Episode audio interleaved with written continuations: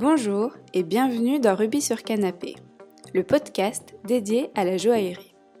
Je suis Claire Fillet, joaillière et podcasteuse. La France, et plus particulièrement Paris, est la capitale du savoir-faire joaillier. En tant que passionnée de cet univers, j'ai donc arpenté ces rues à la rencontre de professionnels talentueux de ce secteur. Aujourd'hui, c'est avec grand plaisir que j'accueille François Depré, le fondateur de Sparkle Trade. Bonjour François, je suis ravie de t'accueillir euh, dans Rubis sur Canapé. C'est très gentil d'avoir euh, accepté mon invitation. Merci, bonjour. Tu t'appelles François Depré et tu es le fondateur de Sparkle. C'est ça, Sparkle Trade. Sparkle Trade, ok. Alors, est-ce que pour commencer, tu peux un peu nous, expliquer euh, ce que fait ta société? Sparkle Trade, c'est une plateforme de vente de pierres de couleur pour les professionnels. Donc ça s'adresse exclusivement aux, joailliers. Hein. Et l'objectif, en fait, c'est de permettre aux joailliers d'acheter des pierres directement sélectionnées depuis les principaux centres de taille.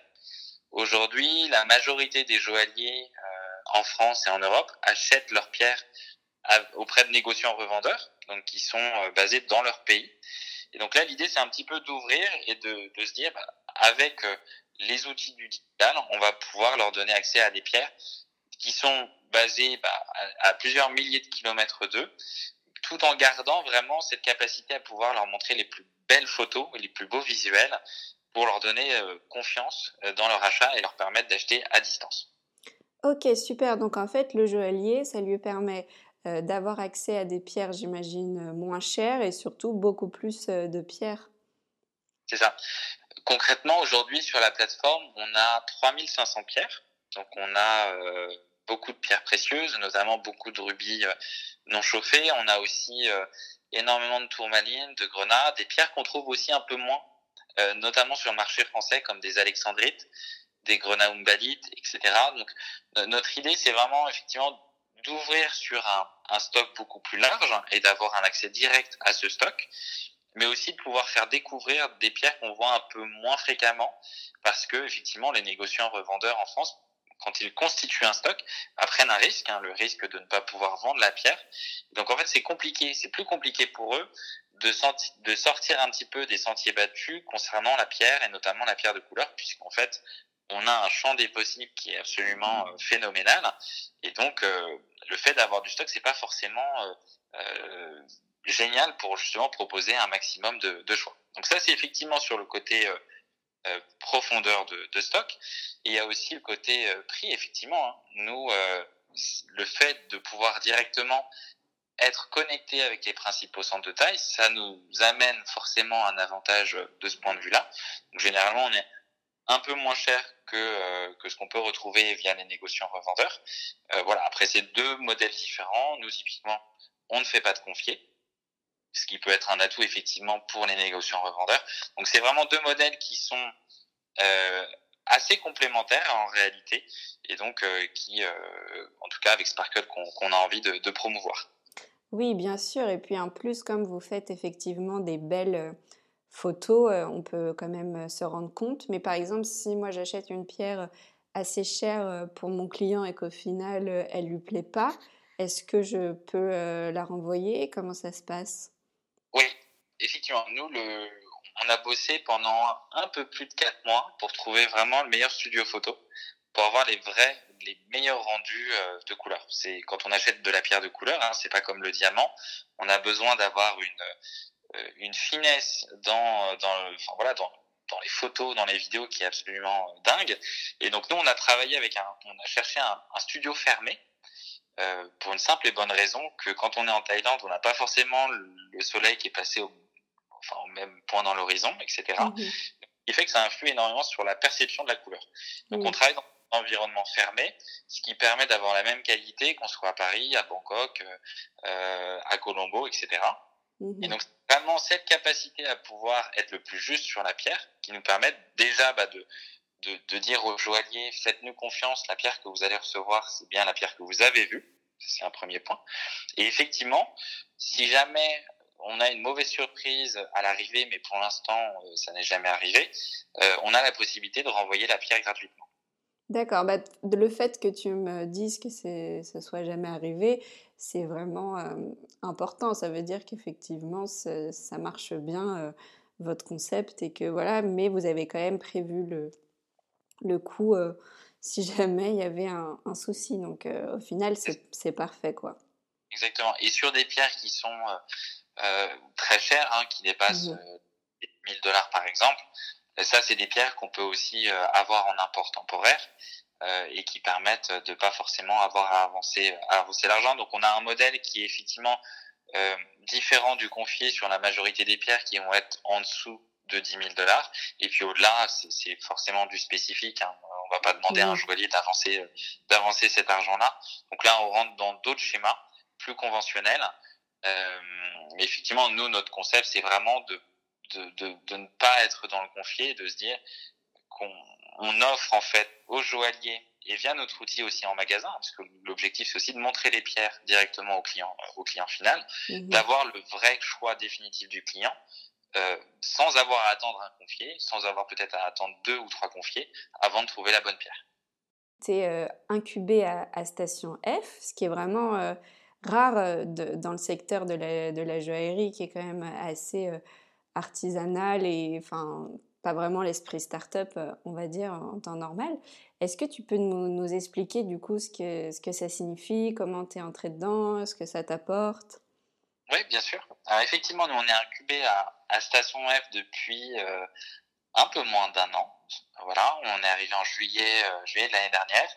Et en fait, nous, on, on a fait ce choix-là d'être incubé à Station F parce que notre projet, au-delà d'être un projet tourné vers effectivement les pierres, la joaillerie, la gémologie, c'est aussi un, un, un, projet qui est très orienté digital. Notre plateforme est digitale. Et demain, on a aussi vocation à proposer une expérience de plus en plus immersive à nos clients et aussi surtout aux clients de nos clients, donc à savoir les les, euh, les clients particuliers via les joailliers, hein, puisque les joailliers sont aujourd'hui nos vrais clients.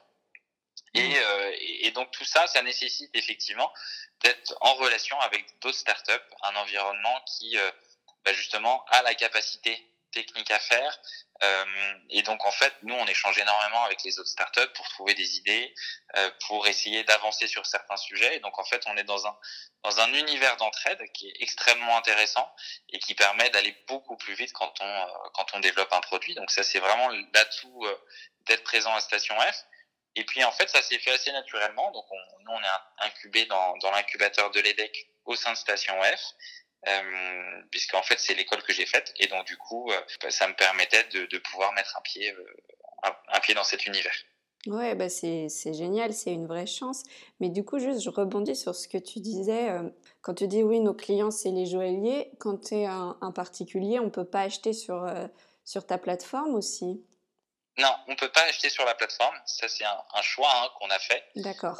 On, on, aurait pu le faire. Hein. On pourrait très bien se dire qu'on pourrait le faire, mais en fait, on n'a pas envie de, de, de, bouleverser le marché. Nous, notre idée, euh, c'est aussi d'être le relais des joailliers. Hein. C'est pas de, de leur euh, compliquer la tâche. Pour euh, revenir sur Station F, c'est vrai qu'effectivement, vous êtes une start-up digitale, sauf que c'est dans, dans un secteur qui est vieux comme l'Antiquité oui, j'ai vu aussi que, que, tu avais eu un, un article euh, dans le challenge euh, pour, euh, qui disait que tu étais une start-up dans laquelle investir. Donc, c'est génial. Félicitations. Donc, le but, c'est de, de, faire une levée de fonds. Est-ce que tu peux nous expliquer comment ça s'organise une levée de fonds et pourquoi toi, tu as envie d'en faire une? Oui, alors en fait, la, la, la levée de fonds, c'est généralement, mais pas toujours, un, un, passage, euh, un passage un peu obligé pour euh, pour les startups. Hein. En fait, il y a plusieurs étapes hein, dans la construction d'une startup. Généralement, il y, a la, il y a la première phase de, de construction. On va vraiment travailler sur le produit, sur le concept, voir si euh, euh, voilà il, il, fonctionne auprès de, de, notre cible. Donc nous, c'est ce qu'on a fait pendant plusieurs mois. Donc on a développé notre solution. On avait déjà des joailliers bêta-testeurs qui ont testé la plateforme, qui nous ont fait leur retour. On a pu être dans une phase vraiment d'amélioration. Et en fait, une fois qu'on a été prêt, on a lancé le produit. Donc là, ça date depuis euh, février, fin février, on l'a mhm. lancé. Et, euh, et à partir de ce moment-là, en fait, on a vu ce qu'on appelle une traction dans, dans, dans le jargon, c'est-à-dire qu'on a vu que on avait des ventes, qu'on avait de plus en plus de joailliers inscrits inscrits sur la plateforme Et en fait, l'idée de la levée de fonds, elle, elle arrive parce que on a un besoin de grandir plus rapidement. Et donc, pour grandir plus rapidement, on a un besoin effectivement de, de recruter des business développeurs. Et donc, ce qui nécessite une levée de fonds. Et aujourd'hui, concrètement, dans la levée de fonds, nous, ce qu'on cherche à financer, c'est effectivement nos business développeurs, donc développer le nombre de joailliers inscrits sur la plateforme, sachant qu'on a une approche très humaine hein, du métier. On a beau être digital, mmh. Les joailliers, on a toujours euh, euh, une démonstration euh, via visio, on a toujours des coups de téléphone, etc. Donc, c'est très important pour nous de ne pas simplement être de n'être personne derrière un écran. Il y a effectivement des gens qui travaillent derrière, donc c'est important d'avoir une vraie relation avec ces joailliers. Donc ça, c'est ce qu'on c'est ce qu'on cherche à faire. Et puis dans cette levée de fonds, il y a aussi d'autres choses le fait d'implanter un studio photo à Bangkok euh, d'ici la fin de l'année. Et ah, notamment, voilà. Ouais, et c'est en fait l'objectif, c'est d'arriver à avoir de plus en plus de, de pierres, de choix de pierres. Et aussi, ce, qui est important, hein, nous, on n'a pas envie d'être le supermarché de la pierre. On veut avoir des pierres de qualité et donc choisir en amont les fournisseurs avec qui on a envie de travailler et donc de lister que certains produits. Ça, c'est hyper important. Et le dernier point dans cette levée de fonds, on a aussi un, un gros projet sur lequel on, est en, en, train de travailler pour euh, créer la première filière en approvisionnement en pierres responsables. Et donc, il y a une partie des fonds euh, qui sont pas réellement dédiés pour nous, mais pour le financement de ce projet, qui permettra demain, grâce à Sparkle Trade, de pouvoir euh, aider les joailliers à proposer des pierres sourcées de manière responsable à leurs clients. D'accord. Et donc, quand tu dis sourcer de manière responsable, concrètement, c'est quoi? Concrètement, ça, c'est effectivement, c'est un sujet qui est assez, euh, euh, qui est assez déjà dans l'air du temps, mais qui est pas forcément très bien appréhendé euh, par, par le marché hein, aujourd'hui. Nous, on a une approche assez pragmatique des choses. On sait que on peut pas changer ce qui a été fait. En revanche, en faisant du commerce de pierre, peut-être qu'on peut faire les choses de manière différente pour les pierres qu'on va sourcer demain. Donc notre idée, en fait, c'est de travailler avec une ONG. Donc là, on annoncera les choses assez rapidement, enfin, dans les mois qui viennent, pour créer en fait des coopératives minières artisanales indépendantes qui seraient en capacité en fait de pouvoir s'autogérer, mais avoir une force en fait de frappe beaucoup plus importante à l'échelle locale pour ne plus être en fait isolé du marché et se dire bah voilà en se rassemblant on arrive à être plus fort bah, pour avoir une meilleure rémunération parce que en mutualisant les stocks on a une vraie capacité euh, de négociation face euh, bah, aux négociants lapidaires qui euh, généralement achètent la, achètent la matière brute. Ça, c'est un premier point. Et en fait, par le fait de créer ces coopératives minières, on a aussi la capacité, avec l'ONG avec laquelle on travaille, bah, en fait, d'apporter des solutions de manière extrêmement concrète sur bah, voilà la manière de miner, les outils à utiliser, la méthode de travail, etc. Et donc, c'est tout un programme à mettre en place. Alors ça prendra beaucoup de temps, c'est très ambitieux. et on est conscient qu'on n'aura pas des pierres avant euh, plusieurs mois avec la première euh, avec la première coopérative. Et donc ça s'inscrit dans la durée, euh, mais c'est parce que c'est un projet auquel on croit. Ouais, bah c'est ambitieux, mais bon, c'est très très intéressant. Donc là, j'ai vu, tu nous as expliqué, pardon. Donc tes ambitions pour Sparkle, c'est effectivement donc de grossir ce studio à Bangkok et euh, cet aspect environnemental. Est-ce qu'il y a d'autres euh, projets euh, dont tu nous, voudrais nous parler ou c'est déjà pas mal? Non, non, c'est déjà ça. Hein.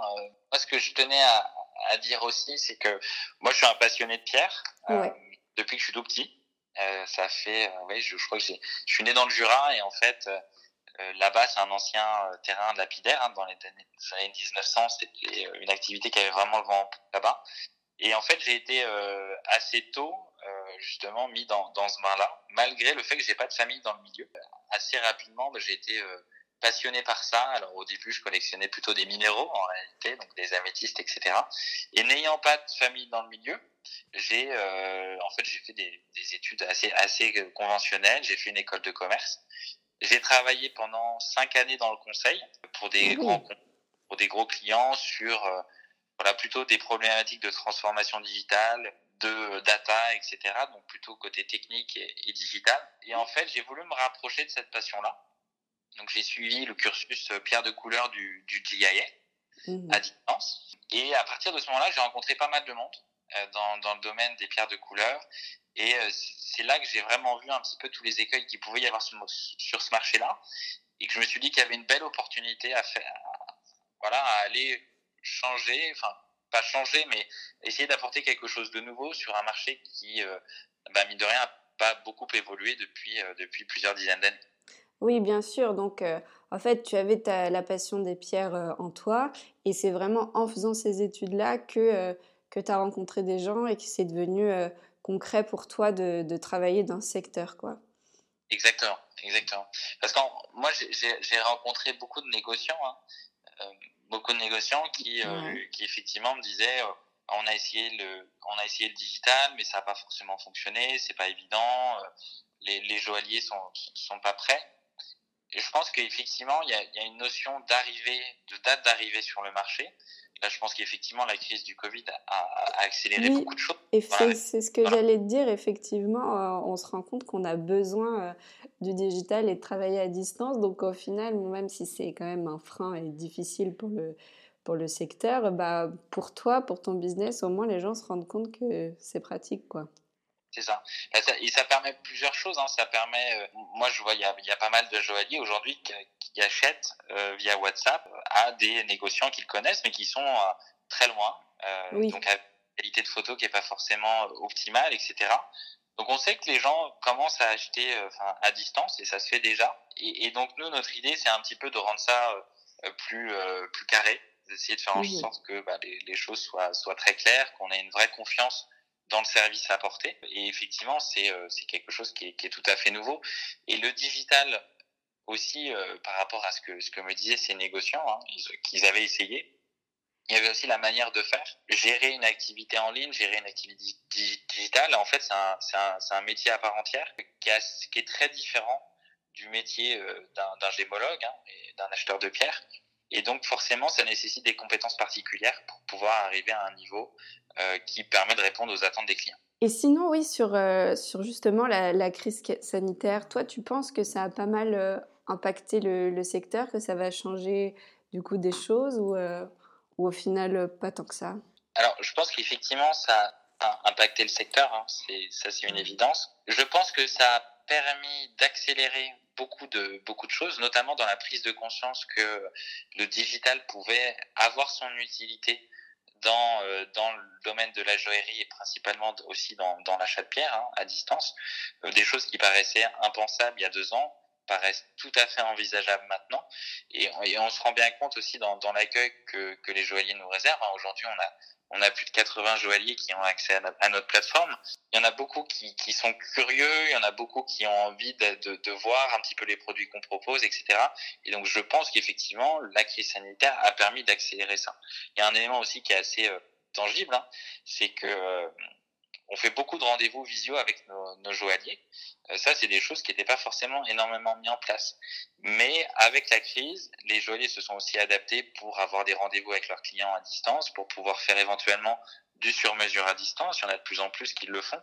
Et donc, c'est aussi, euh, voilà, ça a permis de, d'accélérer en fait cette transformation vers le digital, même si de toute manière euh, le métier de joaillier reste un, métier artisanal, un, métier de, créateur, d'artisan, et donc euh, voilà, c'est simplement que le digital vient aider à vendre de manière différente et euh, en fait est, tout à fait complémentaire d'une activité bah, plus traditionnelle. Notre idée, c'est d'arriver à un petit peu on va faire quelque chose de nouveau. On sait que ça remplacera pas euh, ce qui existe et je pense que c'est plutôt aussi euh, quelque chose de complémentaire. Hein. Euh, et on est vraiment, on a vraiment une démarche d'accompagnement vers aussi ces mmh. nouvelles pratiques. Hein. Voilà, on, on, aide aussi les joailliers. typiquement, il y, a une, il y a une belle fonctionnalité qu'on a développée sur la plateforme. C'est le fait de pouvoir en fait utiliser la plateforme en mode catalogue pour montrer à ses clients. Ça, ah c'est quelque chose qui n'avait pas été fait en fait auparavant, mmh. euh, ou alors qui avait été fait de manière assez particulière. Et là, effectivement, euh, s'il y a quelqu'un qui rentre dans le magasin et qui souhaite avoir une pierre vert clair, euh, ça arrive, hein, il y a des demandes comme ça. Eh bien, en fait, on va pouvoir lui montrer tout un ensemble de pierres vert clair qui sont pas forcément euh, du saphir vert qui va avoir plutôt tendance à tourner vers le jaune. On va pouvoir aller sur de l'alexandrite, on va pouvoir aller sur de la tourmaline, on va pouvoir aller sur tout un ensemble de pierres en fait, auquel les, les joailliers n'avaient pas forcément accès auparavant parce que ils n'ont pas la capacité d'avoir énormément de stock, hein, c'est une évidence, et aussi parce que les, les négociants, eux, n'ont pas aussi la capacité de pouvoir envoyer tous leurs confiés partout au même moment. Et ça, c'est c'est d'offrir aussi ce choix aux clients d'aller sur des pierres qui sont peut-être moins conventionnelles et d'aller sur des pierres avec des couleurs qui sont plus voilà différentes et peut-être plus à la mode. Est-ce qu'en termes de délai, comment ça se passe? Quand euh, moi, si je flash sur une pierre, euh, bah, en combien de temps elle arrive? C'est pareil pour toutes les pierres ou ça dépend un peu justement de. de Alors c'est pareil pour toutes les pierres. Euh, D'accord. Et que toutes nos pierres sont certifiées. C'est-à-dire que que la pierre commence à 200 euros ou euh, ou à 10 000 euros, il y a tout le temps un certificat qui est livré. Ça c'est c'est quelque chose de d'absolument primordial. Et même au-delà d'une certaine somme, on fait systématiquement une double certification c'est encore plus vrai quand euh, on a des éléments sur le fait que la pierre est chauffée ou non, enfin non chauffée en l'occurrence. Oui, c'est pour vraiment rassurer le, le client. Euh, comme en plus c'est à distance, on a encore plus besoin d'être rassuré, quoi. Exactement, exactement. Donc ça, c'est quelque chose qu'on fait de manière systématique. Donc quand la, certification n'est pas déjà faite, bah, parfois ça prend une à deux jours de, de délai supplémentaire, mais dans la majorité, elles sont déjà certifiées. Donc ça, c'est à prendre en compte. Après, en termes de transport, généralement, ça arrive en 24 à 48 heures. Mais oui, donc très rapide. Extrêmement rapide. En revanche, ce qui prend un petit peu de temps, c'est toute la partie dédouanement mmh euh, peut faire effectivement augmenter le délai de 5 euh, à 6 jours. Aujourd'hui, on est sur un délai de livraison au mieux à 5 jours ouvrés et généralement qui ne dépasse pas les 8 jours ouvrés. D'accord, oui, donc c'est quand même très rapide. Euh. Et, et, ce qui est important aussi à montrer, euh, nous, ce qu'on fait, c'est qu'on fait un, on fournit un service de bout en bout, c'est-à-dire qu'on sélectionne les pierres en amont, euh, on les évalue, on va les, les, photographier, les mettre sur la plateforme, ensuite on va les envoyer pour le dédouanement du coup qui sera fait en France. Et ça, donc en fait, les prix qui sont affichés sur la plateforme, c'est des prix hors taxe, dédouanement inclus. D'accord. Donc c'est vraiment le prix qu'on va payer euh, au final euh, pour la pierre. Quoi. Exactement, parce qu'en fait on a remarqué qu'il y avait beaucoup de joailliers qui, qui, qui, aimeraient bien en fait acheter à l'étranger. Euh, simplement euh, c'est compliqué parce que ah oui, oui, oui. il y a plusieurs interlocuteurs, le transitaire en douane, si on n'a pas les bons contacts, après avec l'expressiste, etc. ça peut être un peu compliqué. Donc nous on a essayé vraiment de créer le processus logistique le plus simple, de manière à accélérer les choses et avoir une vraie capacité à livrer rapidement. Vous, comment vous, vous rémunérez alors C'est le joaillier qui paye un abonnement ou comment ça se passe? Alors, non, aujourd'hui on ne fait pas payer les joailliers. Euh, c'est une plateforme qui est tout à fait gratuite. Hein. Euh, tout le monde peut, les joailliers, tous les joailliers pardon, peuvent y accéder. Ce qu'on fait en fait, c'est qu'on prend une commission sur les ventes que l'on réalise via, la plateforme. Donc en fait, c'est une commission qui n'est pas fixe, hein. euh, c'est-à-dire qu'elle est dégressive. Plus euh, plus la pierre est, est chère, euh, forcément moins le pourcentage de commission est élevé, ce qui est tout, en fait ce qui est assez normal dans dans, dans ce milieu-là. Et voilà, on fonctionne de cette manière-là. D'accord. Et est-ce que en termes de là tu parles du coup des, des grosses pierres, tu vends des, des, belles pierres, tu fais pas du tout de mêlée. Est-ce que c'est quelque chose que vous envisagez pour euh, plus tard ou, ou, vraiment pas? Alors, si, complètement. Aujourd'hui, euh, effectivement, on est plus spécialisé en pierre de centre. C'est principalement en fait une contrainte qui est liée euh, aux importations. En fait, on a un coût fixe à l'importation, hein, euh, qui est un coût fixe à, qui, qui est mine de rien assez élevé, un coût assez élevé. Et donc en fait, on peut pas se permettre aujourd'hui de pouvoir euh, lister des mêlées et des calibrés de petite taille sur sur notre plateforme, parce qu'en fait, sinon on serait pas compétitif par rapport à aux acteurs qui sont notamment en France. Hein. Si on arrive avec euh, et qu'on rajoute le frais d'import, les frais d'importation, ça, ça ne fonctionne pas. Donc nous, on fonctionne en fait, on va fonctionner en deux temps on va attendre d'avoir une demande assez élevée sur les pierres de centre pour pouvoir faire des groupements de commandes. Et à partir du moment où on aura cette capacité à grouper les commandes, effectivement, on pourra euh, ajouter du calibré et du mêlé. Et c'est bien tout l'enjeu aussi pour nous. Hein. On sait qu'il y a une vraie demande des joailliers sur, euh, sur cette partie-là. Mm, mm. On a déjà identifié un certain nombre de fournisseurs qui voulaient travailler avec nous sur cette partie. Donc en fait, il, il faut simplement avoir une demande assez suffisante pour pouvoir être compétitif en termes de prix. D'accord, bon, et eh ben c'est super, on espère que ça va se faire vite alors. Donc là, on a beaucoup parlé de, Sparkle. Euh, maintenant, j'aimerais bien qu'on parle un tout petit peu plus euh, de toi, tes expériences dans le conseil. Est-ce que ça t'aide euh, aujourd'hui dans ce que tu fais ou au final pas tant que ça? Franchement, c'est primordial. Hein. Ça a été vraiment. Euh, moi, j'ai travaillé dans deux ans, dans deux boîtes de conseil différentes, hein. une plus plutôt petite euh, et une assez assez importante. Et en fait, dans ces dans ces deux expériences-là, j'ai énormément appris. Bah, effectivement, sur sur des problématiques euh, liées au digital, sur l'expérience client, sur sur la data. Et en fait, tout ce que j'ai pu faire pour le compte de de, mes clients à cette époque-là. Hein. Mhm. C'est des choses que je réapplique aujourd'hui euh, au quotidien. Alors effectivement, avec peut-être une, une, rapidité plus encore plus plus forte, hein, parce que le monde de la startup demande à être encore plus plus efficace et plus rapide. Oui, c'est extrêmement important aujourd'hui euh, dans, dans, mon quotidien, et il est fort probable que, que je n'aurais pas monté cette entreprise-là si j'avais pas été euh, passé d'abord par ce parcours. Ouais, donc ça t'a ça t'a vraiment aidé. Et au niveau entrepreneurial, Comment euh, tu t'es dit, allez, je vais me lancer euh, À quoi tu avais réfléchi euh, avant? Est-ce que c'est à ça que tu t'attendais au final? Alors, en réalité, au, début, moi, quand j'ai commencé mes cours à distance avec le GIS, c'était vraiment dans l'objectif de devenir gémologue. C'était, j'avais pas forcément l'idée de Sparkle Trade au début. Hein. Je, voilà, j'avais envie de me rapprocher de de ce secteur-là, de cette passion-là, mais je ne savais pas encore vraiment comment. Et, euh, et en fait, quand j'ai suivi ces cours-là, j'ai rencontré des gens. Euh, j'ai eu l'occasion d'aller aussi à, à, Tucson aux États-Unis, euh, vraiment le, la grande messe des négociants en pierre de, en de et, et, en fait, c'est euh, dans tout ce parcours-là, dans toute cette construction, et aussi notamment euh, via euh, un, voilà des discussions que j'ai passionnées que j'ai pu avoir avec un, un joaillier qui est à Angers et vraiment qui m'a accompagné dans toute ma démarche depuis le début. Hein, euh, et que j'ai vraiment compris un petit peu comment le marché fonctionnait et là où effectivement il y avait peut-être des, des problématiques à venir résoudre. D'accord. Et donc, euh, c'est comme ça que tu t'es dit euh, que tu allais te lancer, mais en fait, c'était pas prévu depuis toujours, quoi.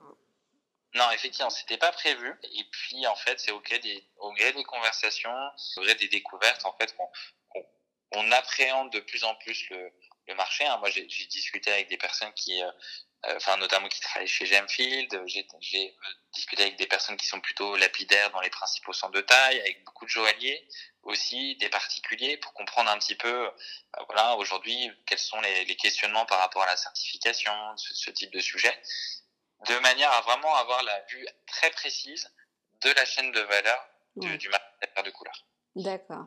Et est-ce que, du coup, il faut pour se lancer euh, forcément un, apport financier ou tu penses que c'est possible de se débrouiller sans? Alors, même pour en ayant une activité digitale, hein, c'est euh, évident qu'il faut avoir un, minimum d'apport financier.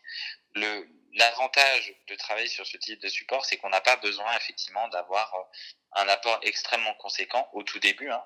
L'objectif, c'est vraiment de commencer petit avec un, mmh un concept à tester, à valider, et donc ça nécessite pas forcément des fonds euh, extrêmement importants. C'est pas du tout comme une vraie activité de négociant où là effectivement bah faut avoir la capacité d'achat de, la matière brute pour ensuite la facetter, etc. Avec toutes les problématiques de gestion de stock et de euh, voilà en tête d'un point de vue comptable, hein, le stock coûte cher, etc. Donc on n'est pas du tout sur les mêmes euh, les, les, mêmes engagements financiers au début. Après effectivement il y a une notion euh, importante dans, dans, dans, la croissance qu'il faut pouvoir financer. donc voilà. Mais en tout cas pour commencer, il y a besoin d'un petit peu d'argent, mais c'est pas non plus des, des, des sommes astronomiques. Ouais, donc toi en fait ce que tu dis c'est que pour se lancer, l'important c'est d'avoir un bon concept et de le tester un peu avant comme on peut et, voilà. Si j'ai Ok. Mais c'est pareil euh, après pour toutes les, les activités, hein, pour euh, pareil pour les nouvelles marques euh, de joaillerie que, que l'on peut voir, hein, c'est c'est à peu près la même démarche. Au début, on va peut-être commencer avec un modèle, deux modèles pour voir un petit peu si ça si ça prend. On va peut-être pas on va peut-être pas voilà travailler sur une dizaine de modèles de modèles qui vont qui vont mobiliser bah, effectivement des pierres, du métal, etc commencer petit pour voir si euh, le concept est validé avant de pouvoir continuer. En fait, toi, tu as, la passion des pierres, mais au final, tu n'en vois pas forcément beaucoup au quotidien. Tu vois plus ton, ton ordinateur. Alors, nous, on voit quand même celle qu'on vend. Ça, c'est euh, puisqu'effectivement, on a un vrai rôle de, de validation hein, aussi. Euh, et demain, effectivement, quand on aura aussi notre, notre outil, euh, enfin, notre studio à Bangkok, oui. on veut, en fait, toutes les pierres qui passent sur la plateforme et que l'on vend à nos clients sont systématiquement vues. C'est, aussi notre concept, hein, et c'est pour ça qu'on se différencie, on se différencie, pardon, des marketplaces euh, plus conventionnels dans le domaine de la pierre. Hein, c'est que nous, on vérifie tout parce que, en fait, les négociants euh, lapidaires, eux, ont pas cette ils ont tous des manières de travailler très différentes. Ils ont tous des manières de prendre des photos très différentes. Et donc, on ne peut pas garantir un, même niveau de qualité si on vérifie pas tout, en fait. Et donc, nous, on fait euh, le choix de, tout voir. Alors, effectivement, on n'a pas un stock euh, euh, en propre de pierres. Donc, on en voit moins. En revanche, effectivement, on voit toutes les pierres qui, qui, qui oui, passent. Oui, mais t'en vois quand même. Et alors, c'est quoi tes pierres préférées, celles qui te font le plus plaisir à voir quand elles arrivent? Alors pour moi, pour moi, mais c'est, j'en ai, on va dire euh, trois. Alors c'est pas les plus conventionnels. Déjà, il y a la tourmaline. Hein. Donc ça, c'est des choses qu'on voit de plus en plus arriver. Alors moi, ce que j'aime effectivement dans la tourmaline, c'est le côté, euh, bah, c'est le côté en fait couleur. Il y a vraiment toutes les couleurs et en fait, c'est euh, c'est passionnant de voir toute cette diversité dans, dans, dans, cette catégorie de pierres, c'est assez impressionnant.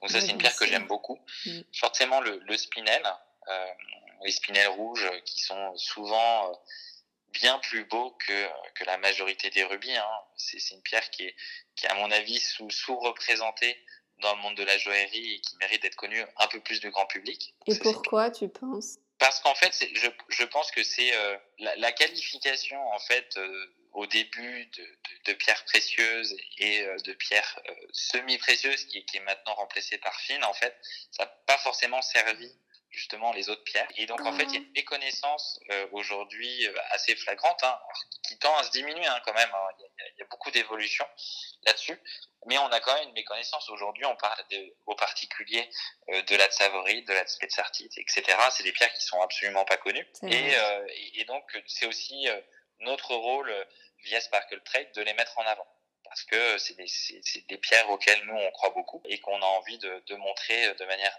un peu plus euh, large. Hein. C'est un peu aussi la vocation du, du projet. Donc, euh, donc voilà, c'est aussi pour ça. Et, euh, et oui, donc en fait, excuse-moi de te couper, il y a quand même une vocation, hein, pas d'éducation, mais en tout cas d'élargissement des points de vue du consommateur particulier au final, parce que pas tellement du joaillier, parce qu'ils les connaissent, mais ils font aussi là où il y a de la demande, quoi. C'est ça, exactement. En fait, il y a, aussi nous, on prend un peu aussi le contre-pied de ce qui a pu être fait euh, toutes ces dernières années. En fait, euh, on, on, a eu une, une, certaine euh, homogénéisation du marché vers voilà vers des pierres plus traditionnelles, des saphirs du même bleu, des, des émeraudes à peu près toujours, toujours, de la même qualité, etc. Et en fait, on a au fur et à mesure oublié certaines pierres qui mhm. maintenant tendent à revenir, mais on les a quand même un petit peu oubliés. Et donc, euh, nous, c'est aussi notre, notre, travail, c'est de les remettre au goût du jour, de les remettre en avant et de dire, bah, effectivement, si vous voulez une pierre verte, eh bien, euh, peut-être que vous pouvez vous orienter vers une savorite, peut-être que vous pouvez vous orienter vers une tourmaline, parce qu'effectivement, bah, pour euh, à, budget équivalent, bah, vous n'allez pas forcément trouver une très belle émeraude. Et ça, c'est des choses qu'on a envie de, voilà de, de transmettre et, et, de partager. Donc c'est pour ça, hein, il y, a, aussi un élément qui est, très important. Aujourd'hui, pour, pour s'acheter un, un, un, rubis euh, non chauffé de 1 carat, c'est pratiquement, enfin voilà, c'est pas forcément dans le budget de tout le monde. Donc on peut trouver encore des relais dans les pierres comme le spinel par exemple pour pouvoir se permettre de, de, de se faire des beaux bijoux. Tu nous disais le spinel, la tourmaline, et ta troisième pierre euh, que tu aimes, c'est quoi? Alors moi, c'est l'alexandrite. En fait, on a la chance d'avoir euh, plus d'une vingtaine d'alexandrites sur notre plateforme. Hein. On sait que c'est une pierre qui est très difficile à trouver en France. Bah, en fait, c'est clairement un risque pour les négociants d'avoir ça en stock. Hein. Euh, il faut pouvoir trouver le client qui, qui, qui est susceptible de, de l'acheter. Et en fait, moi j'aime beaucoup celle qu'on a. On en a, on a eu la chance d'en vendre plusieurs à des joailliers en France. C'est une pierre voilà, qu'on voit rarement et qui, qui en fait est vraiment extrêmement intéressante. C'est elle est elle est vert d'eau, vert euh, vert assez clair. Alors bien sûr, c'est on n'a pas euh, un changement de couleur qui qui tourne effectivement vers le vers le pourpre, hein, qui est l'alexandrite la, la, plus demandée, et qui est extrêmement rare. Donc là, on a un changement de couleur qui est un peu moins important, mais mmh. qui est quand même là. Et, euh, et c'est une pierre que j'aime beaucoup. et est-ce que, comme là, on, est quand même assez resté chez nous un certain temps, j'imagine que toi, comme tu vas avoir bientôt un bureau à Bangkok, etc., tu as pas mal voyagé. Est-ce qu'il y aurait des endroits que tu pourrais nous, conseiller de visiter en tant qu'amateur de pierres et de bijoux? Bah, en, tant qu'amateur de pierres, je, dirais trois. Il y a trois lieux euh, un peu incontournables. Bah, forcément, il y, a, le salon de Tucson aux États-Unis. Hein. C'est vraiment assez impressionnant. Alors effectivement, il y a le côté, euh, euh, le, côté JGX qui est vraiment la grand-messe des, pierres euh, mmh. assez, assez haut de gamme, hein, mais il y a aussi tout l'univers euh, de la pierre qui est à côté. Avec, euh, en fait, il y a, plus d'une vingtaine de salons hein, sur, sur deux semaines. Ah c'est assez impressionnant. Et donc, c'est extrêmement intéressant de voir toute cette diversité. c'est vraiment passionnant. Donc, je dirais, voilà, Tucson aux États-Unis. Il y a aussi Sainte-Marie aux Mines, qui a un salon qui est français, qui mine de rien est français, mais a, a, quand même une renommée internationale et, qui a un marché mmh. intéressant avec beaucoup de passionnés et, donc on fait des rencontres passionnantes là-bas. Et puis un salon que j'avais bien aimé, euh, que j'avais fait il y, a, il y a deux ans, c'était le salon de Munich. Alors pas celui après Tucson, c'était celui en octobre, euh, qui avait été vraiment très bien. Et puis bah, pour l'anecdote aussi, c'est un des, des plus des salons les plus impressionnants pour euh, tout ce qui est archéologie, qui est pas tout à fait dans le même domaine, mais c'était aussi passionnant de voir tout ça. Et oui, ouais, c'est super, ça donne vraiment envie de, de s'évader. Est-ce que pour, euh, pour terminer, il y a quelque chose que tu aimerais euh, ajouter? Oui, bien sûr. Moi, il y a, y a, un sujet qui nous tient vraiment à cœur hein, chez Sparkle Trade, c'est euh, aussi notre impact hein, vraiment sur, sur le marché. On sait mhm. que c'est un marché qui a, qui, a, vraiment beaucoup de difficultés à, à apporter de la transparence, etc., apporter des garanties sur la traçabilité. Nous, en fait, on, on a choisi hein, d'inscrire dans les statuts de notre entreprise de reverser 1% de notre chiffre d'affaires pour euh, contribuer à améliorer justement les choses et euh, aller vers une mine durable et responsable. Ça, c'est quelque chose qui est très important et en fait, on, le fait de manière extrêmement concrète. Euh, on travaille avec un, partenaire, donc on, sera en, capacité d'annoncer des choses bientôt, mais pour vraiment avoir un impact sur le terrain et et se dire que si on voilà si on fait du commerce de pierre bah peut-être qu'on peut aussi essayer demain de faire du commerce de pierre d'une manière un petit peu différente et, euh, donc c'est aussi euh, ça fait partie des, des, grands engagements de Sparkle Trade. Super intéressant, j'ai hâte euh, que tu puisses nous en dire plus là-dessus. Merci beaucoup François de ton temps, de nous avoir expliqué ce que ce qu'était Sparkle, ton parcours, c'était très intéressant et enrichissant. Merci beaucoup. L'émission est maintenant terminée, mais vous pouvez découvrir en images cet épisode et aussi plein d'autres surprises en me suivant sur mon compte Instagram. Si vous aimez Ruby sur Canapé et que vous voulez soutenir le podcast, je vous invite à vous abonner à l'émission et à laisser votre avis sur les différentes plateformes d'écoute. Et bien sûr à attribuer des petites étoiles. Je vous donne rendez-vous le mois prochain pour une nouvelle rencontre.